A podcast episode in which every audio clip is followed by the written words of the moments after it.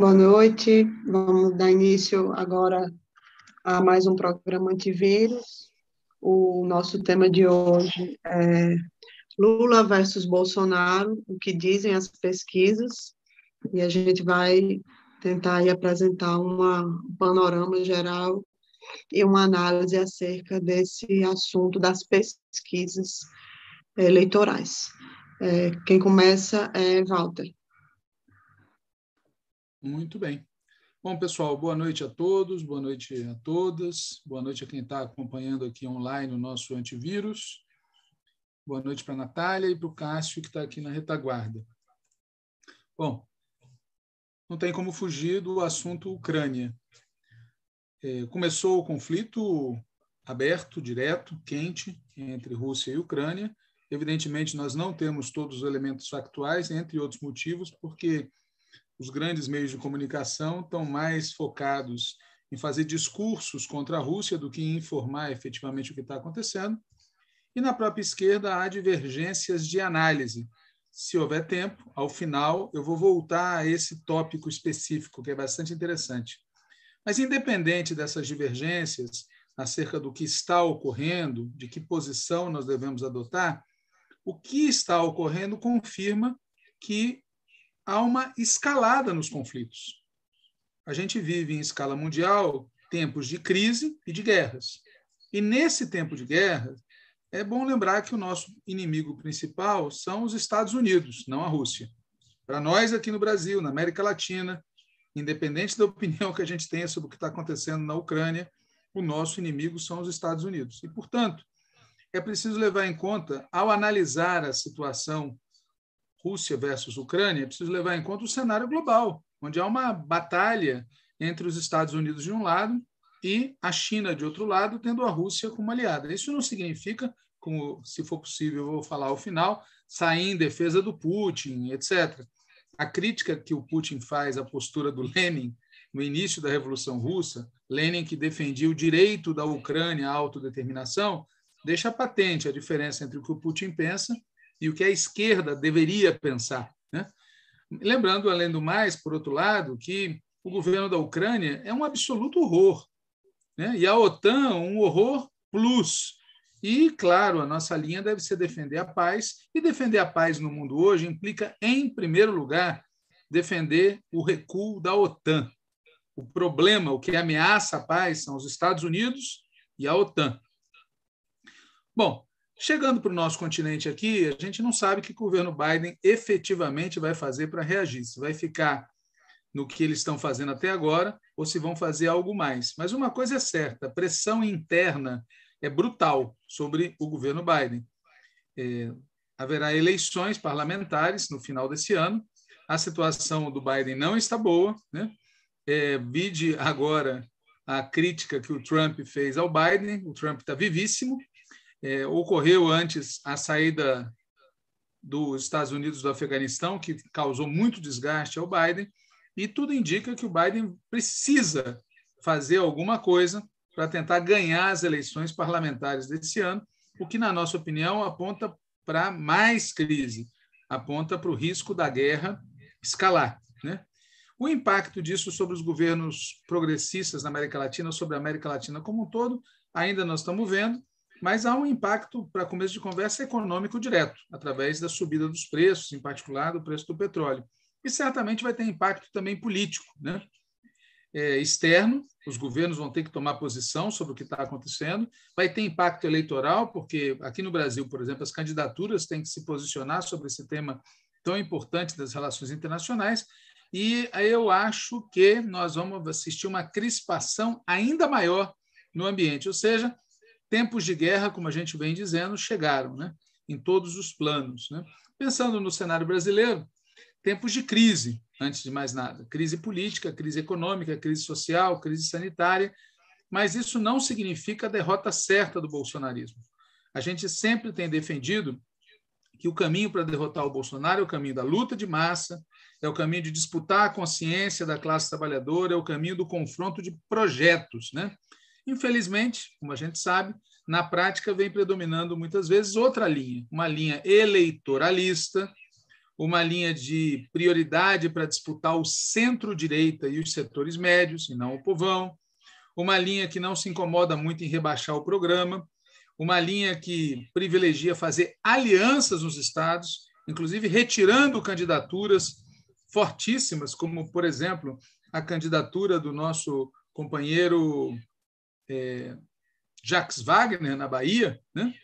que está sendo colocada em questão como se a gente pudesse nos dar o luxo de não ter candidaturas petistas em estados fundamentais, governados por nós, num quadro de sucesso. Né? É, e, além do mais, tem a polêmica que todo mundo está acompanhando sobre o Alckmin, sobre a federação, e um ambiente que ainda existe na cabeça de muita gente do já ganhou, né? até quem fala em vitória no primeiro turno, e um ambiente muito esquisito em setores do partido, que parece que tem medo de contradizer as opiniões do nosso candidato. Né? Tem gente que acha que é por medo. Eu, infelizmente, acho que alguns não têm medo de coisa nenhuma, não. Tem é uma visão equivocada, um interesse. E eu vou contar aqui um caso que me contaram, que não envolve o nosso candidato a presidente, mas envolve um candidato terrível que alguns querem pôr de vice. Pessoas dizendo assim: eu vou falar contra esse nome?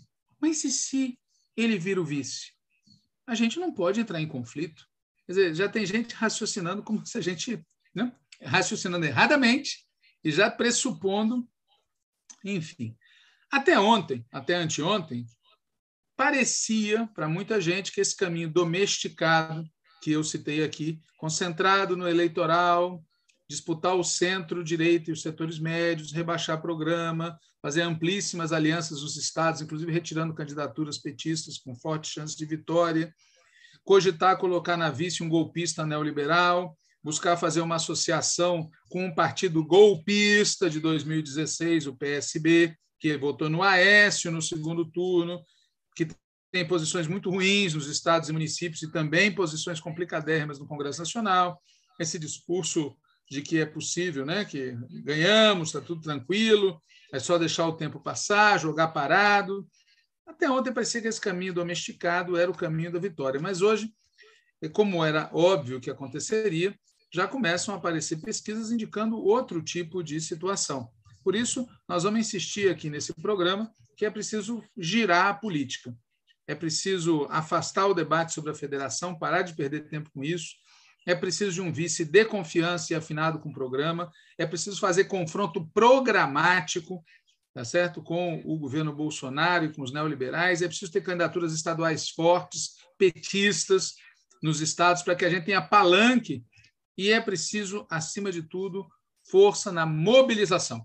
Então, eu queria começar com isso, fazendo uma espécie de introito aí para aquilo que a Natália vai contar das pesquisas, e se sobrar tempo no final, eu volto com o assunto da Ucrânia. Natália, é contigo. Obrigada, Walter. Boa noite, mais uma vez, para todo mundo que está assistindo a gente. Então, eu queria adotar como marco aqui, para começar a falar do assunto das pesquisas, o mês de março de 2021. Como é, todo mundo lembra, em março de 2021, do ano passado, houve a, o início né, do, do processo ali que culminou na recuperação dos direitos políticos do companheiro Lula e, consequentemente, a colocada, a recolocada dele de forma oficial, né, de forma é, juridicamente é, viabilizada, enquanto candidato a presidente, enquanto possível candidato a presidente da República na eleição desse ano. Né? Esse marco de março de 2021 marca né, o, o início é, do nosso processo de alcançar o primeiro lugar nas pesquisas é, de intenção de voto para presidente esse ano. Lembrando que, mais uma vez, porque em 2018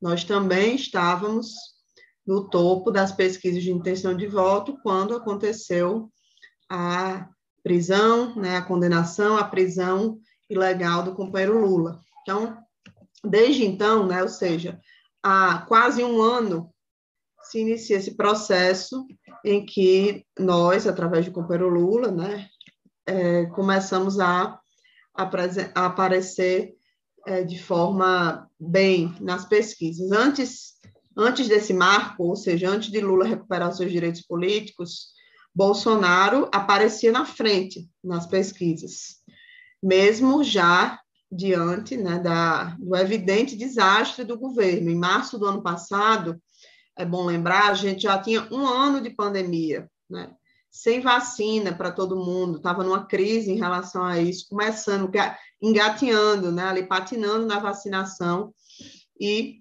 Bolsonaro seguia é, sendo o primeiro nas pesquisas. Isso só se alterou quando Lula entrou é, no jogo através da recuperação dos direitos políticos. Inclusive, é bom lembrar que muita gente já trabalhava naquele momento com a possibilidade de Fernando Haddad ser o nosso candidato a presidente. Inclusive, em fevereiro, poucos dias antes da decisão do STF que devolveu os direitos políticos, né, que anulou os processos é, e reconheceu ali a, a ilegalidade do processo feito por Moro. Pouco antes disso, tinha sido lançada, enfim, dado o pontapé inicial de uma caravana é, de Haddad pelo Brasil, que tinha é, esse intuito de construí-lo como candidato a presidente. Isso foi deixado de lado após a recuperação dos direitos políticos de Lula. Então, primeiro exemplo de uma pesquisa que eu peguei aqui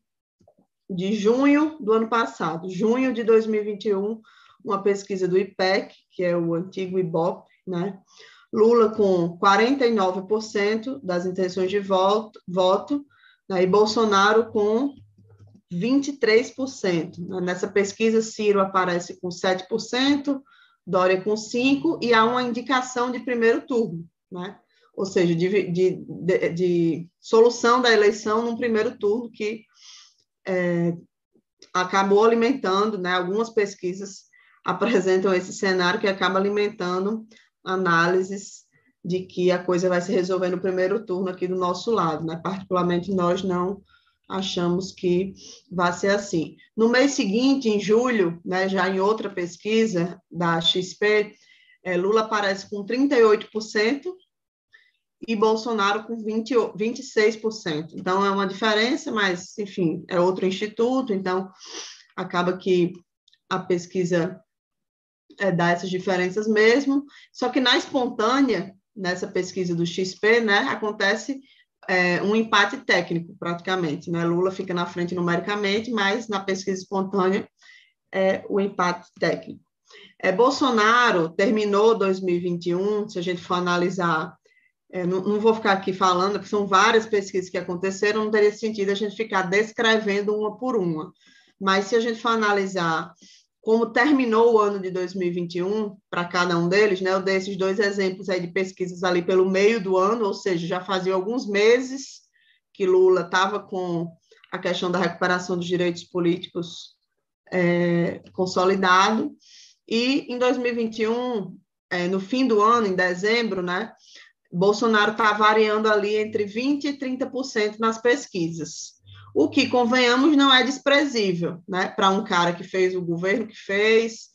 É, no final do ano passado, a gente estava quase completando dois anos de pandemia, já oficialmente. É, foi todo o desastre, né? A tragédia que foi esse governo desde o seu início, mas não só, é, e principalmente durante esse período da pandemia ele variou ali entre 20% e 30%, né? mas é, é, isso implica numa queda dele, principalmente depois da entrada de Lula na disputa. Né? Em março de 2021, ou seja, no período ali imediatamente anterior à recuperação dos direitos políticos de Lula, ele variava entre 27% né, e 30%. Ele estava é, mais para cima, né, mais perto dos 30%. No final do ano, ele está mais perto dos 20%. Então, esse é um comentário inicial sobre Bolsonaro. Já Lula, como eu disse, começou a despontar a partir de abril de 2021, né, logo após é, a recuperação dos direitos políticos, né, quando saiu, começou a sair em pesquisas na frente de Bolsonaro, e terminou o ano é, variando entre 34% e 47%. É, um comentário que fica é, enfim, é uma coisa meio evidente, mas que a gente precisa destacar quando analisa o conjunto das pesquisas, é o fato de que a terceira via não decolou, né? Por exemplo, Ciro ele desidratou bastante, ele chegou a pontuar dois dígitos nas pesquisas, né? Agora, é, no período mais recente, ele chega, pontua menos de 5% de intenção de voto em alguns casos, né? Ele começou ali 2021 variando entre 8, 10, 11% de intenção, né? E aí terminou variando entre 4 e 7. Então caiu muito. E a mesma coisa é, em relação a Moro e a Dória, né, no ano passado. O que não os faz irrelevantes, né? Porque inclusive essa pode ser a diferença entre ter ou não o segundo turno. Né? Inclusive, muita gente que quer um vice de direita acha que essa é a salvação para vencer no primeiro turno e não correr o risco de ir para o segundo turno. É, então, esse é um pouco do panorama de 2021, ele se altera um pouco, né? vou falar mais à frente, inclusive, sobre Moro, né? esse ano de 2022. É, nós seguimos, né, o companheiro Lula segue à frente nas pesquisas, é, no entanto, especialmente nesse último mês, a gente percebe que, analisando as pesquisas, né, vamos, vamos lembrar que o nosso objetivo aqui no programa hoje é fazer esse panorama das pesquisas, a gente percebe que no último mês é, parece existir um movimento de diminuição da distância entre os dois principais candidatos, que são Lula e Bolsonaro. Né? Eu digo que parece é, existir um movimento, porque é, é, óbvio que pode ter manipulação, né? as pesquisas têm viés é, estatístico diferente, enfim, é, mas como a gente tem insistido é, em várias ocasiões, não não baseado exclusivamente em pesquisas, mas em análises políticas de outra natureza, é, faz sentido que exista esse movimento né, de diminuição da, da distância, ou seja, de crescimento do apoio da intenção de voto em Bolsonaro. É, por exemplo, na recente pesquisa, na mais recente pesquisa que a gente analisou desse ano de 2022, que é a pesquisa Poder Data, Lula aparece com 40%, antes ele tinha 42%, né? É, Bolsonaro aparece com 31%, antes ele tinha 28, né? então, é, é, claro que muita gente pode dizer, ah, mas são oscilações pequenas demais, dentro da margem de erro, né?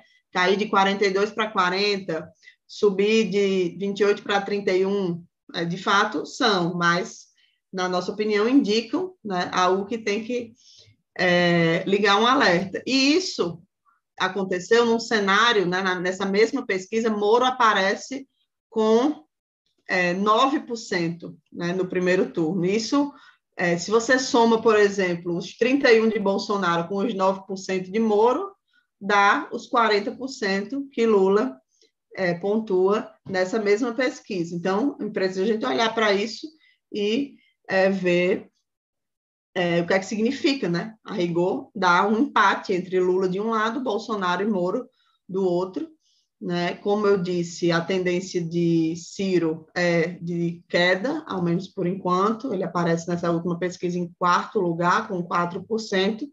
É uma pesquisa que indica segundo turno, né? ao contrário do que muita gente andou proclamando, inclu inclusive baseado em várias pesquisas que saíram no segundo semestre do ano passado, propagandeando essa ideia de que não haveria segundo turno. Né? Então, é, é, essa pesquisa do Poder Data mostrou que é, no, no segundo turno Lula vence, né? Então é, é isso que é, indica a pesquisa. Só que a vantagem com a qual vence diminuiu, né? Há um mês atrás ele estava 22 pontos na frente. Hoje ele está 15 pontos na frente, né? Então esse é um, um, um dado aí que a gente queria trazer para tentar é, conversar um pouco sobre o que é que significa. Né? Isso, por exemplo, significa que a gente vai perder a eleição? Bom, na nossa opinião, não. Não é isso que significa. Né?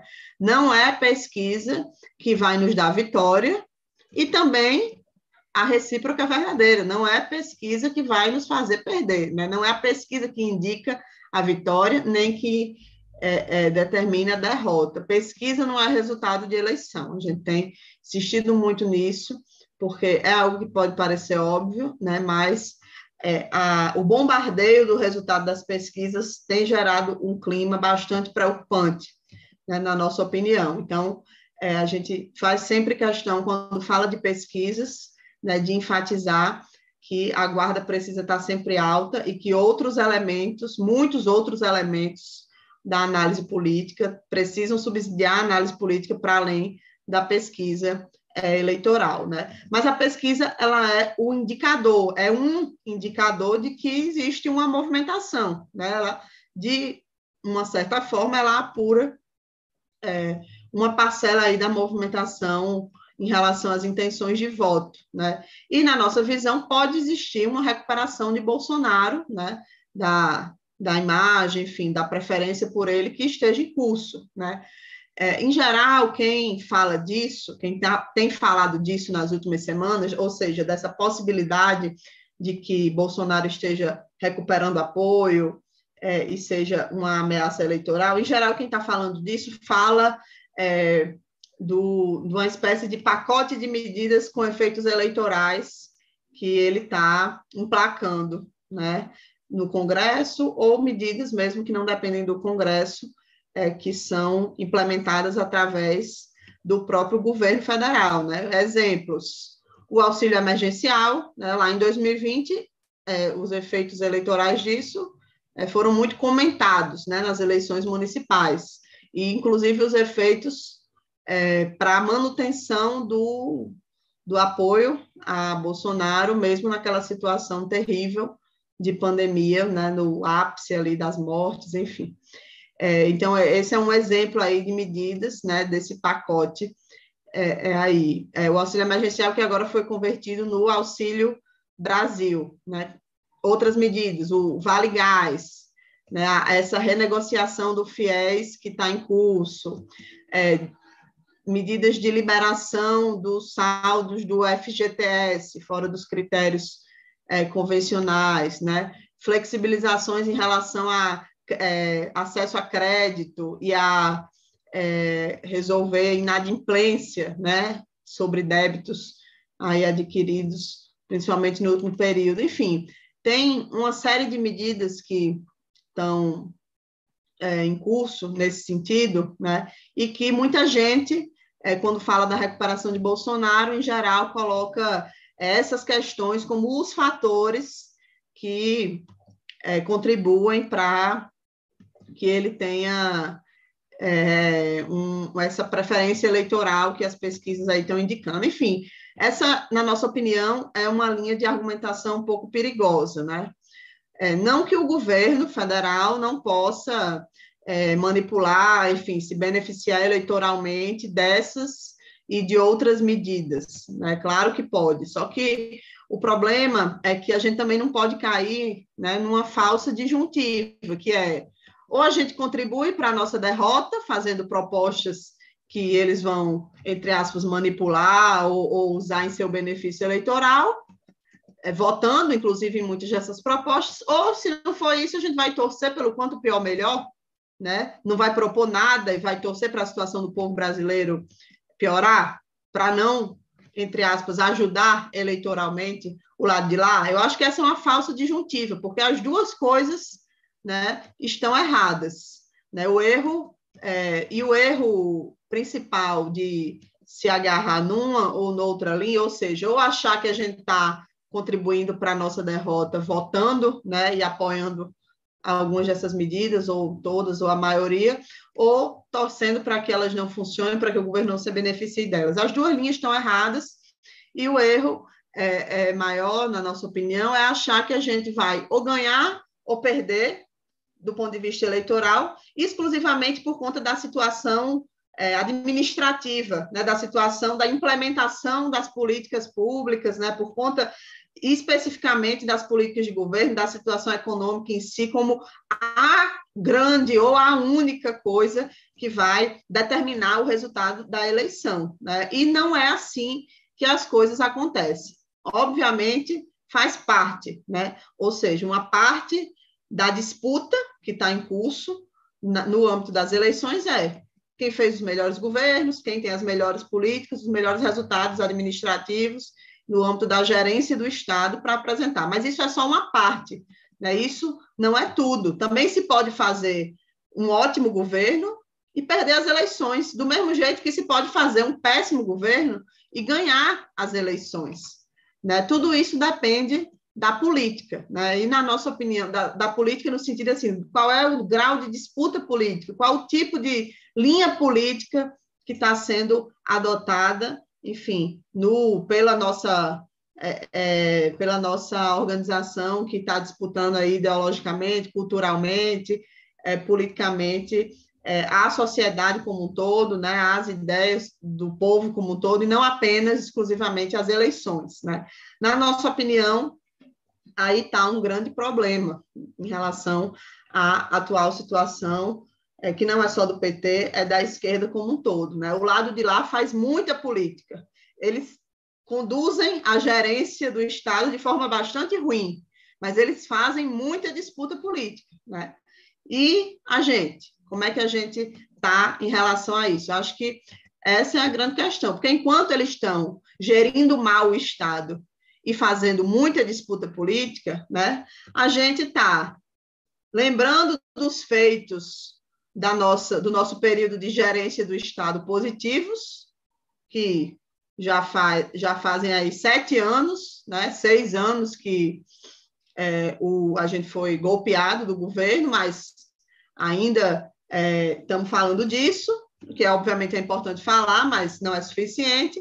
E do ponto de vista da disputa política, a gente está enrolado num debate muito ruim sobre fazer uma aliança para ter um vice neoliberal na nossa candidatura a presidente, fazer uma federação que, enfim, é, com esse partido, o PSB, que é o que é, que o Walter já comentou, que a gente já está falando disso aqui há semanas, né? Não estamos falando nada sobre, sobre programa, não estamos discutindo qual é o programa, não estamos falando das questões concretas e que influenciam diretamente na vida do povo que a gente vai fazer quando voltarmos ao governo, se voltarmos ao governo, né?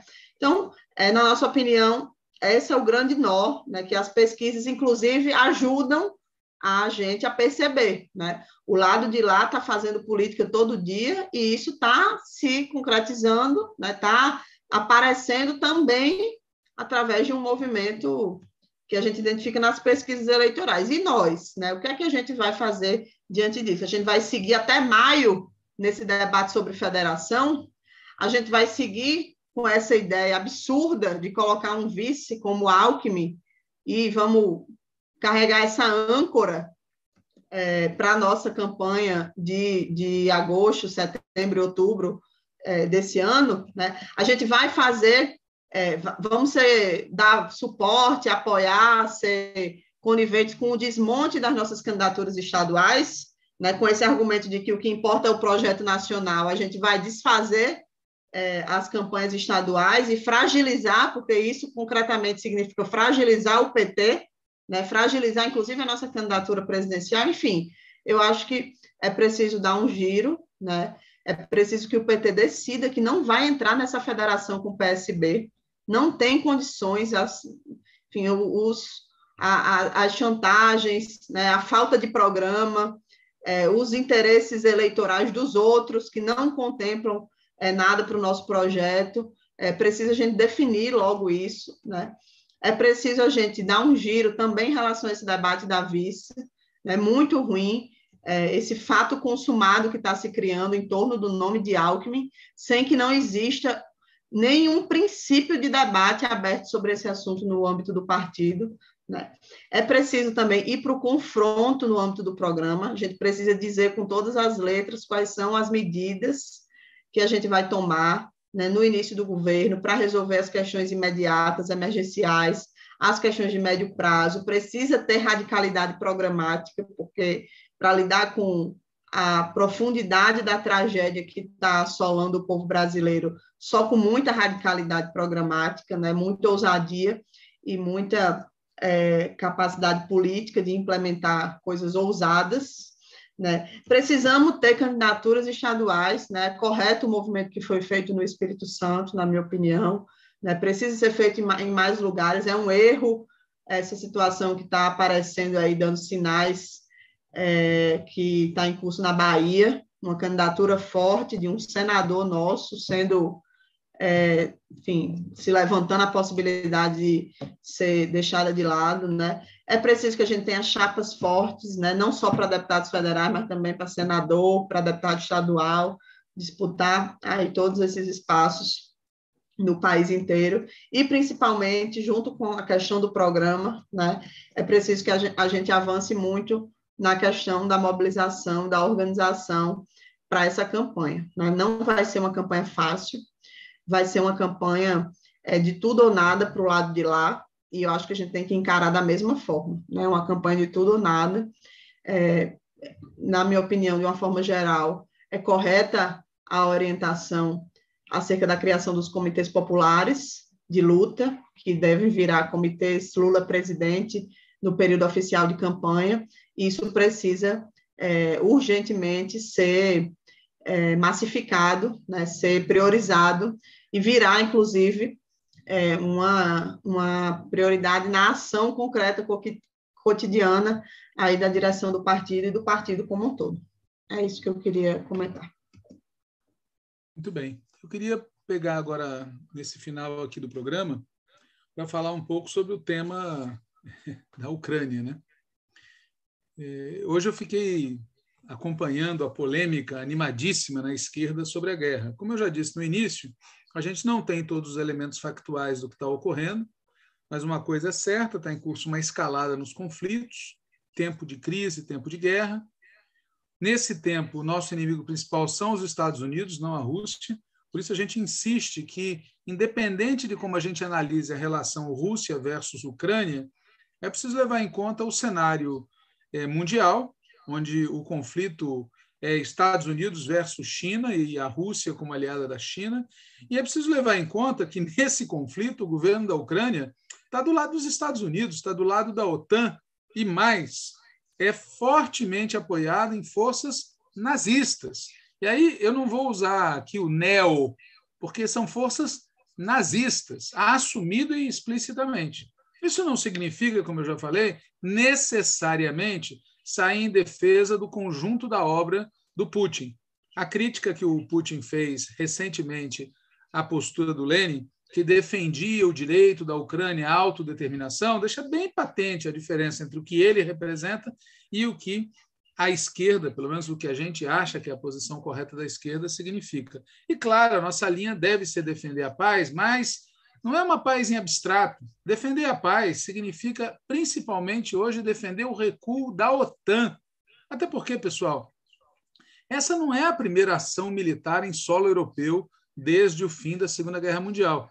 O nosso querido Celso Amorim, numa entrevista dada agora, ele disse literalmente o seguinte: abre aspas, estamos vivendo um dia dramático. A primeira grande operação militar em território europeu desde a Segunda Guerra Mundial. Fecha aspas. Não é a primeira grande operação militar em território europeu desde a Segunda Guerra Mundial. Antes disso, houve o bombardeio da Iugoslávia pelas forças da OTAN.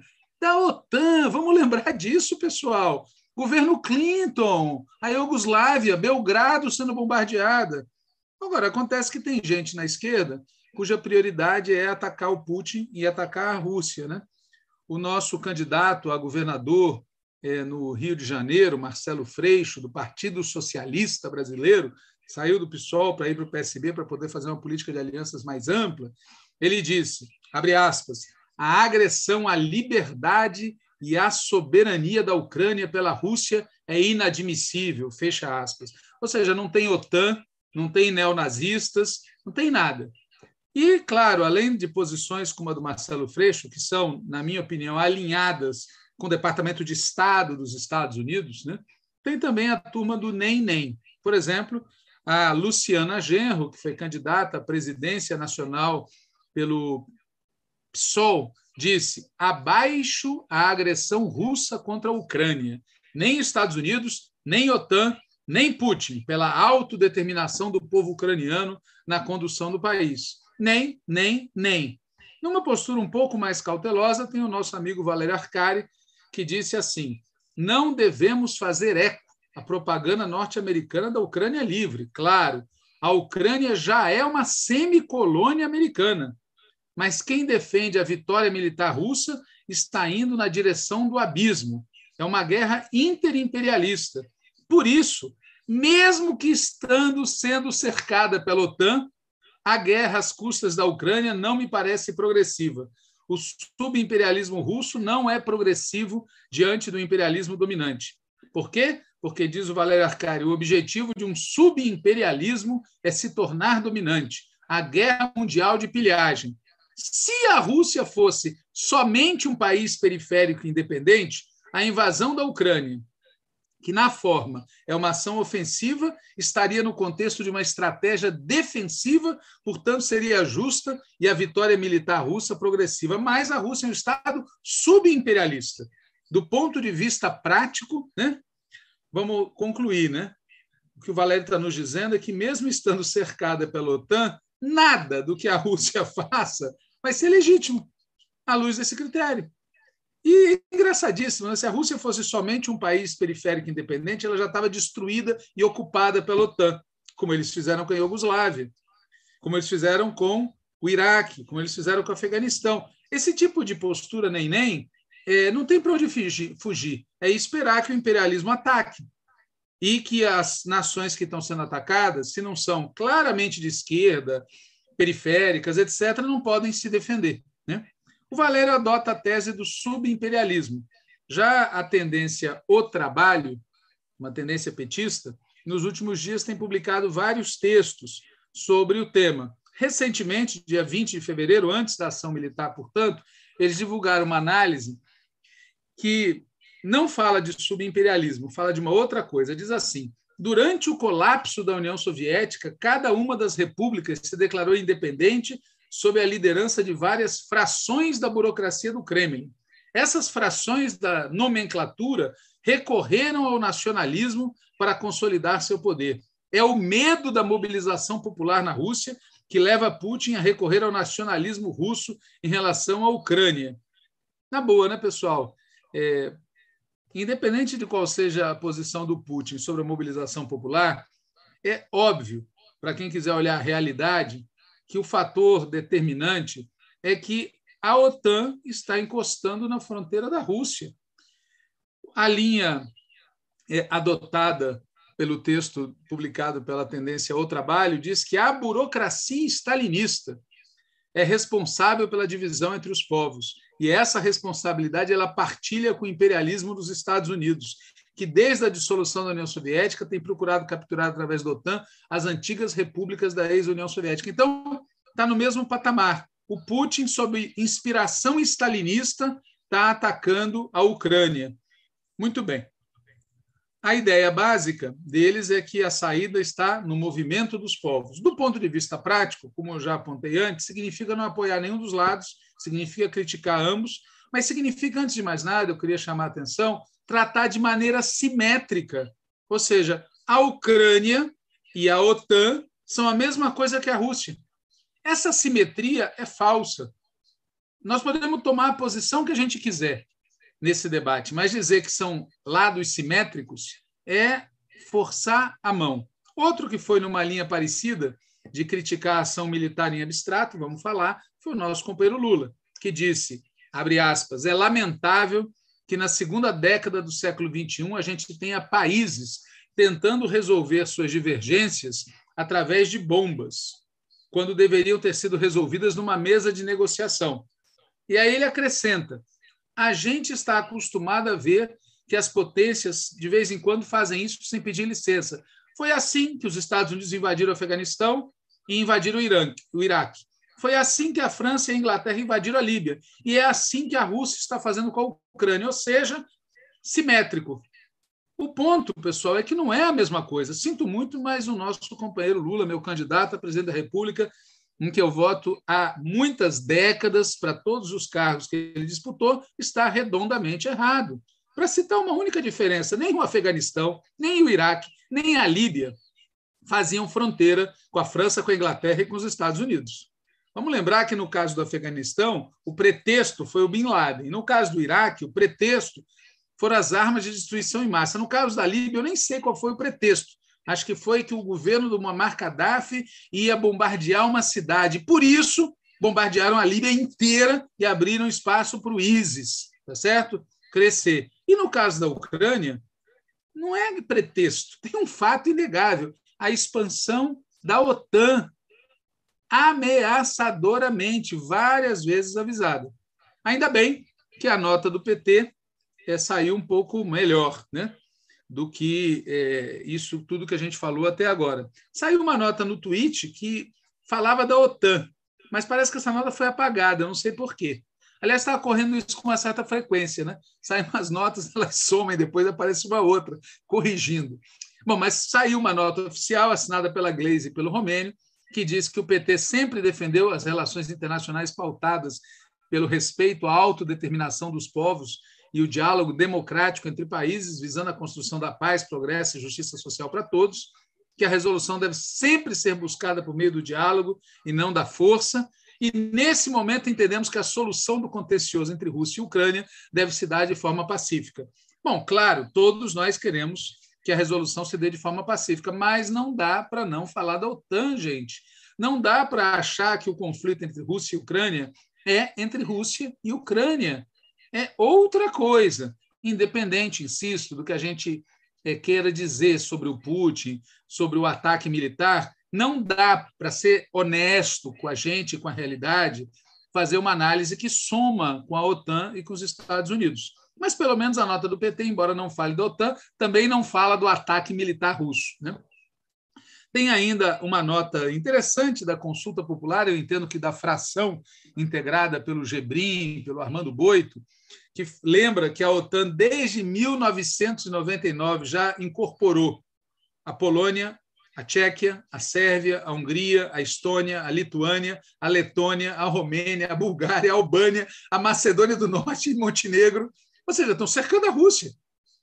E que havia uma sinalização de adesão da Ucrânia à OTAN que o atual governo ucraniano, do tal Zelensky, tem apoiado abertamente milícias e organizações neonazistas ucranianas, como o Batalhão Azov, Right Sector, National Corps, Svoboda. E eu insisto, eles aqui são simpáticos, falam de organizações neonazistas. São não, são organizações nazistas, assumidamente. Aliás, na Segunda Guerra, havia tropas ucranianas nazistas combatendo ao lado das tropas invasoras alemães. Vamos lembrar, porque senão fica muito estranho, né?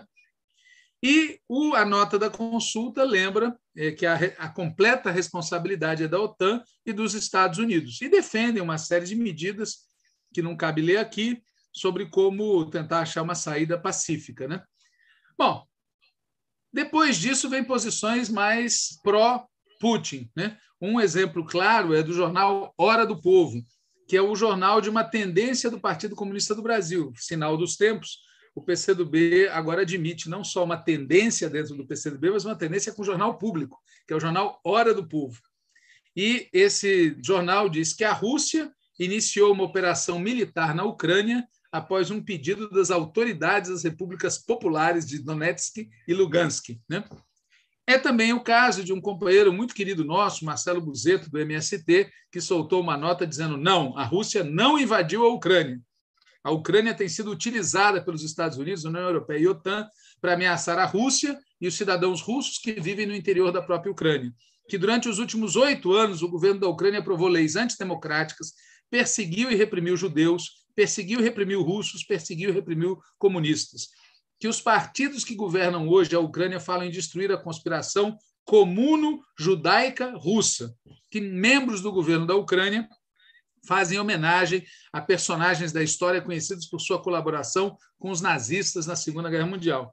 Tem, evidentemente, o Breno Altman, que também soltou um texto lembrando que tudo isso que está acontecendo agora começou em 2014, quando um golpe de Estado derrubou o presidente Viktor Yanukovych, aliado russo, e que ali começa uma escalada que envolveu vários lances, entre os quais a ocupação da Crimeia, entre os quais o surgimento das repúblicas separatistas de Lugansk e Donetsk, os acordos de Minsk e agora mais recentemente, com a aproximação do presidente Zelensky com a OTAN, teria sido rompida uma linha vermelha e aí o Kremlin começou a fazer uma série de mobilizações armadas e de pressões que não tiveram, talvez por conta do calendário eleitoral norte-americano, não tiveram reciprocidade e na escalada de ações e reações, a Rússia decidiu reconhecer as duas repúblicas separatistas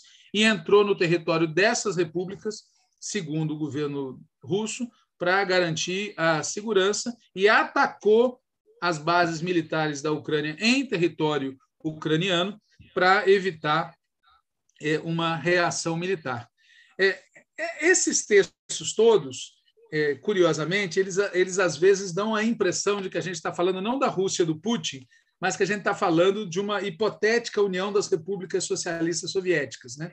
Aliás, o Biden acusou o Putin de querer recriar a União Soviética, um lance divertidíssimo que tem a ver com a mentalidade dos Estados Unidos. Os Estados Unidos acham que estão na Guerra Fria a lá passado, e não estão, porque, na verdade, o grande adversário dos Estados Unidos é uma nação, a China, que está derrotando os Estados Unidos no terreno da economia, terreno onde eles se achavam insuperáveis.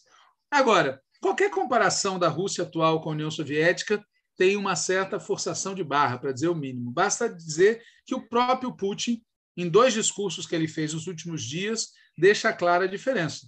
É, no primeiro discurso, ele reclama das doações generosas que o governo bolchevique fez aos nacionalistas ucranianos. Diz que foi um tipo de loucura e, como resultado da política bolchevique, surgiu a Ucrânia soviética, que ainda hoje pode ser chamada com razão de Ucrânia com o nome de Vladimir Ilyich Lenin. A Ucrânia moderna teria como autor e arquiteto o Lenin, e que agora os descendentes demolem monumentos que existem do Lenin na Ucrânia e chamam isso de descomunização. E o Putin fala: você quer a descomunização? Bem, isso nos convém, convém para a Rússia muito, mas não vamos parar no meio do caminho. Estamos prontos para mostrar para vocês o que a descomunização real significa. Qual é o recado? A descomunização é acabar com a Ucrânia e anexar a Ucrânia à Rússia. Esse é o recado. Vamos falar é, as coisas como elas são. E ele reclama que o Partido Comunista, embora no período do Stalin, mesmo depois, não tenha levado a sério a ideia da autodeterminação, manteve na Constituição algo que enfraquecia a imunidade do Estado contra a infecção do nacionalismo. E essa peça deixada lá era o direito de se separar da União Soviética, que é exatamente o direito que o Lenin foi um dos que lutou para incluir lá no início. Por quê? Porque o Império Russo era o império ditatorial. E não era só império ditatorial para os camponeses e operários e para os setores médios. Era ditatorial com milhões de pessoas, metade da população do Império Russo da época era de nações não russas, submetidas à prisão dos povos, que era esse o termo que o Lenin e muitos outros usavam para falar do Império Russo. Então, não era uma questão de malandragem, como Putin dá a entender, uma tática, era uma opção de princípio. Aliás, na época, curiosamente, quem defendia a posição oposta à do Lenin nesse debate sobre a autodeterminação era a camarada Rosa Luxemburgo, que dizia que isso era uma concessão ao nacionalismo. Vejam só as voltas que o mundo dá. E no segundo discurso, Putin fala que a União Soviética, esse, esse discurso é mais interessante do ponto de vista imediato, porque ele diz que por que, ele está tomando a iniciativa de atacar? Ele diz o seguinte: sabemos muito bem que em 1940 e no início de 41 do século passado, a União Soviética tentou com todos os meios prevenir ou ao menos adiar o início da guerra. Para isso, tentou, dentre outras coisas, não provocar até o final o potencial agressor, não realizava ou adiava as ações mais necessárias e óbvias para se preparar a repelir um ataque inevitável. Esses passos, que enfim foram dados, chegaram catastroficamente tarde. Como resultado, a União Soviética se viu despreparada para enfrentar com toda a força a invasão da Alemanha nazista, que, sem declarar a guerra, atacou a nossa pátria em 22 de julho de 1941. Conseguimos parar e depois destruir o inimigo, mas o preço foi gigantesco. A tentativa de satisfazer o agressor às vésperas da Grande Guerra pela Pátria acabou sendo um erro que custou muito caro para o nosso povo. Nos primeiros meses de ações de combate, perdemos territórios gigantescos e estrategicamente importantes e milhões de pessoas. Não permitiremos que este erro aconteça pela segunda vez. Não temos o direito de permitir. Fecha aspas. Ou seja, ele criticou o Lenin critica o Stalin e critica os respectivos governos da época e diz: não podíamos ter ficado passivos diante da ofensiva que viria dos nazistas. E o que o Putin está dizendo aqui, ele compara a OTAN, no discurso ele faz isso claramente, ao a ameaça nazista. A gente pode ou não concordar com as opiniões do Putin, podemos ou não concordar com as críticas que ele faz, podemos ou não concordar com o governo Putin, podemos ou não temer as perspectivas do que pode vir pela frente, mas a verdade é sempre concreta. E no concreto, a pergunta que eu deixo aqui para terminar é a seguinte: essa ameaça da OTAN sobre a Rússia, ela é verdadeira ou é uma mentira do Putin? A Ucrânia é aliada da OTAN ou é um país neutro, independente e que não tem nada a ver com os Estados Unidos com a OTAN? E frente a essa ameaça de um governo vinculado aos nazistas, vinculado aos Estados Unidos, vinculado à OTAN, tinha outra alternativa para a Rússia, já que todas as tentativas diplomáticas que ela fez foram fracassadas? Essas as perguntas que a gente tem que responder se a gente quiser atuar no plano é, da política real. Né? E aí eu encerro só dizendo o seguinte: hoje eu li um texto de um companheiro que militou comigo no movimento secundarista no final dos anos 70, o Henrique Carneiro. Textos dele sempre são interessantes, mas esse me deixou particularmente preocupado, porque ele dá uma volta na torca e diz que, do mesmo jeito que a Alemanha derrotada na Primeira Guerra virou a Alemanha nazista que agrediu o resto do mundo, também a Rússia, derrotada na Guerra Fria, é a fonte da ameaça. Ou seja, tem um pedaço da esquerda que está ecoando o discurso dos Estados Unidos e o discurso da União Europeia. Independente da posição que a gente tenha sobre o governo Putin, ser papagaio dos interesses do imperialismo norte-americano e europeu é demais. Com isso eu termino. Obrigado, Natália. Obrigada, Walter. Então, a gente encerra por aqui mais um programa Antivírus e até a próxima quinta-feira. Bom carnaval para todos e todas. E fora Bolsonaro e Lula presidente. Valeu, boa noite.